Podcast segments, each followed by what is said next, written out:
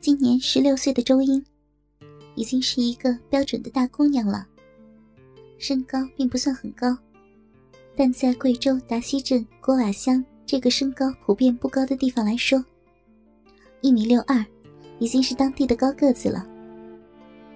她初中毕业后，在家待了一年，便跟着村里人去了广东东莞，在一家个体的小鞋厂做工人。也许是因为人比较机敏，性格也很开朗，没几个月就升到了这个小厂的车间副主任了。之后，也许是他工作太劳累、太拼了，生了场急性肺炎，差点没要了他的命。工厂在一个很偏远的山沟里，没人送他去医院，他只好和车间里的姐妹们借了钱。自己雇个三轮车自己去，但在去医院的路上，三轮车故意加价。周英一算计，就这么点钱，要是按他的要价付了车钱，还去医院看个屁病啊！于是就苦苦哀求那个三轮车工人，但人家死活不买账，甚至提出让他弄一回就降价。周英从没和男人有过性接触，自然不肯。最后，被那个三轮车工人扔在了半路上。后来高烧不止，就昏迷在山路边。幸亏同车间的姐妹看到他天黑还不见回来，不放心，沿路去找。最后总算是捡了一条命回来。这一场肺炎，周英觉得。似乎把自己的精神都抽空了，身体非常的虚弱，只能请病假在员工宿舍养病。两年打工钱就这样差不多全都花没了。看着最后回家的钱都快要不够了，只得赶紧向厂里辞职回家。回家后更是令他大失所望，因为自己老妈没给他好脸色看。貌似养这么大个女儿，都在家白吃饭。这一年他十八岁，在家的日子就这样过得平淡无奇。周英想着，再也不能这样待下去了。听说浙江很富裕，赚钱容易，而且老板没有广东残忍。村里陈姨的小女儿在浙江，每月都朝家里寄上个五百八百的。他想了又想，还是再出去混混吧。于是，他就问自己老妈借路费。没想到，老妈居然不肯借，还是一个初中男同学借给他路费的。周英终于踏上了南下的列车，头也不回的不带走一丝回忆。现实的浙江和他想的完全是两码事。他转了好几天，只见有人大把大把的花钱，吃喝玩乐，可就是看不见钱从哪儿来的。在村里，他曾听人说，这浙江一弯腰都能拾着钱。想到这里，他都笑了。弯腰捡到钱的人，他倒是看到一个。看样子，那人是一个刚出校门的大学生。他提着个黑色的人造革皮包，穿着双皮革凉鞋，在中山路的一个公交车站附近捡到一个钱包。还没等到他醒过神来，就被冲上来的几个人连推带拉的到了一个建筑工地。原来，这只不过是流氓布下的骗局。那人脸上的恐惧和哀求的神色，使他的思索不由得。变得有些凌乱起来。一个初中毕业生，去过几家工厂，人家听了直扭头。回村里去吧，他怕丢不起这个脸。已经借陈姨女儿的铺位好几天了，而且这个厂里不招人，得赶紧为自己找出路。就在周英有一搭没一搭的在火车站广场。翻看报纸上的招工启事的时候，耳边听到了几句家乡话。他扭过脸去，看到两个穿着很时尚、暴露的姑娘，正好在自己身边聊天。哎呀，真是受不了！回家后都睡不着，等睡着天都亮了，每天中午都起不来。好在钱倒是不少。我倒是回家倒头便睡着了，那半夜两三点了，困都困死。我是受不了那些客人，精神一个比一个好，真受不了他们。嗯，你们，你们是贵州的吗？周英问他们。自然，那两个姑娘做了很肯定的回答。能介绍我上你们那里工作吗？两个姑娘这才回过神来，仔细的看周英。一张娃娃脸，俩酒窝。胸不算很大，但也已经不小了。屁股很大，一看就是性欲很旺盛的妹子。腰不算很细，但很丰润。身高也可以，皮肤很好，虽然有点苍白，但并不油亮，也很滋润。这样的皮肤很容易让男人来性欲。只是她看上去很明显，只是个打工妹。你可能做不了我们那里的活呢。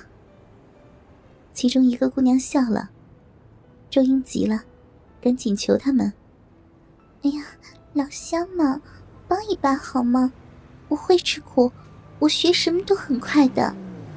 再说，哪有真学不会的活嘛？”另一个女孩笑着说：“ 只要你愿意做，这活儿还很好学呢。”一分钟就能搞定。先前那个女孩回头嗔道：“哟，就你会胡说。”又回过身来对周英说：“那你跟我去问一下老板就是，人肯定是要的，而且你也符合我们老板的要求。我跟老板比较好说话，我会先让他给你安排个简单点的活，先试试好吗？” 那谢谢姐了。你们俩叫什么名字呀？啊，叫我小慧就是。另一个说：“我叫娟子，你呢？”嗯，我叫周英。那我们叫你英妹就是了。就这样，两个贵州女孩把周英带到了他们老板那里。进厂子的时候，周英抬头看了一眼厂子大门上金光闪闪的大字“碧浪清河”。之后又有小字“沐浴休闲中心”。老板姓钱，瞄了一眼周英，问了几句。老板很随意的说：“你先跟着他们做吧，培训期三天，之后就正式上岗。”把周英乐得，一离开老板，就直向两个同乡说谢谢。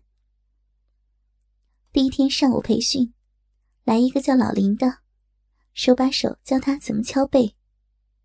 周英学得很快，可惜今天只有一半，另一半课程要到明天教。中午培训结束，一出场子，他就去附近的小区晃悠，运气还挺好，看到了一个小广告贴在楼道上，每月只要两百八十元。于是，他就按留着的手机号码打过去。结果，铃声就在他身后响了。房东是个中年人，要求押一付三，也就是说，现在就得给人家一千一百二十元。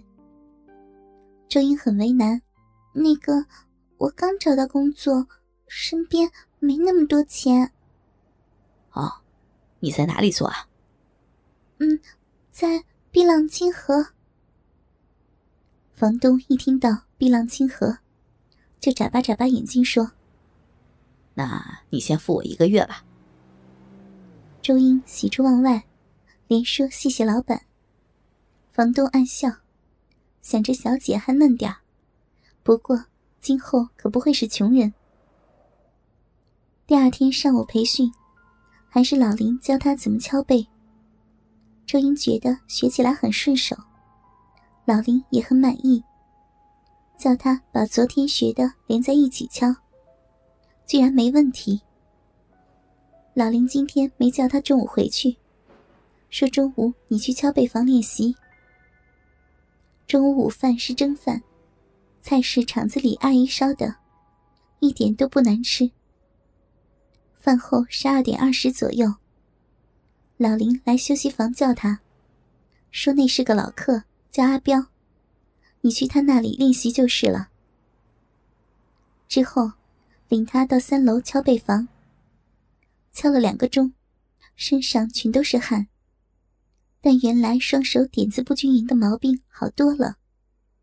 他自己很有信心。只是那个客人，在他身边侧着练习的时候，故意用手肘顶住自己的小臂。一开始，周英太敏感，跳了起来。之后也就慢慢习惯了。嗯，这是个坏客人。周英愤愤的想着，之后，老林又来带他，说是去现场看同事是怎么工作的。这一个钟看得他面红耳赤。原来，摸鸡巴、戳逼都可以的呀。不过，尽管心惊肉跳，他还是死死记住了这样的敲打背是怎么开始、怎么过渡的。以及同事怎么把客人的鸡巴玩硬的，怎么让鸡巴戳自己逼逼的，他都记得。这天晚上，各种项目他都看了，甚至怎么打飞机等等一些令他血脉奔张的过程。回家后，他性欲一直处于亢奋状态，消退不下去，还用手指揉阴蒂，自慰了好一阵才睡着。第三天，老林叫他中午去，于是他就特意提早在出租屋吃完饭，准时到达浴场。反正也和自己的住处离得很近。老林把他带入敲背房的时候，周英已经穿了昨天下午发给他的工作服，服装费还是那两位贵州老乡垫给他的呢。制服是短裤加 T 恤，短裤很短。裤腿管又很大，客人养着。如果短裤里面什么都不穿，那等于就是把下身直接裸露给客人看了。所以，当然在里面穿内裤，而且不能是蕾丝的。这天，号码已经排给周英，老林很满意，所以准备对他进行。最后至关重要的内部特殊训练。他下楼洗好澡，而且没穿通常客人穿的统一浴衣，而是换上一块不大的浴巾，进入了敲背房。首先，他要求周英自报家门。于是，他穿着大裤管白短裤，上前一步，站在老林的身边。“你好。”我是十五号按摩技师，请问我可以为您做专业的按摩吗？